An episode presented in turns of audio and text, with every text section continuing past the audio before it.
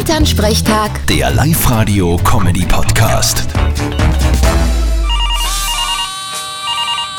Hallo Mama. Grüß dich, Martin, geht's dir eh gut? Fralli, was gibt's? Du, stimmt es, dass sie den Opernball angesagt haben? Das ist richtig, der wird diesmal nix. Ist aber eh wenig überraschend. Naja, für den Lugner passt eh gut. Der konnte eh nicht tanzen mit seinen hinnischen Haxen.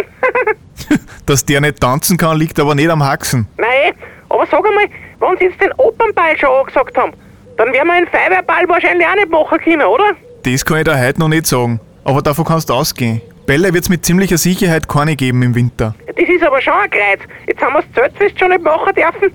Das ist finanziell schon ein gewaltiger Schaden. Ja, das verstehe ich schon, aber da seid's nicht die einzigen, denen zugeht. Ja, Und wenn wir sagen, wir machen den Ball, aber tanzen ist nicht erlaubt, es müssen alle sitzen bleiben beim Tisch, hä? Das war halt grundsätzlich eine Möglichkeit, aber ob das dann so lustig ist? Naja, nachdem die meisten Männer eh nicht gescheit tanzen können, war es fast wurscht. Was heißt da, ich kann nicht tanzen? Ja, du und Tanzen. Da war ja der Betzner bei Dancing Stars ein Feinmotoriker dagegen. Äh, Naja, da kann ich jetzt gar nichts dagegen sagen. Vierte Mama. Gute Martin.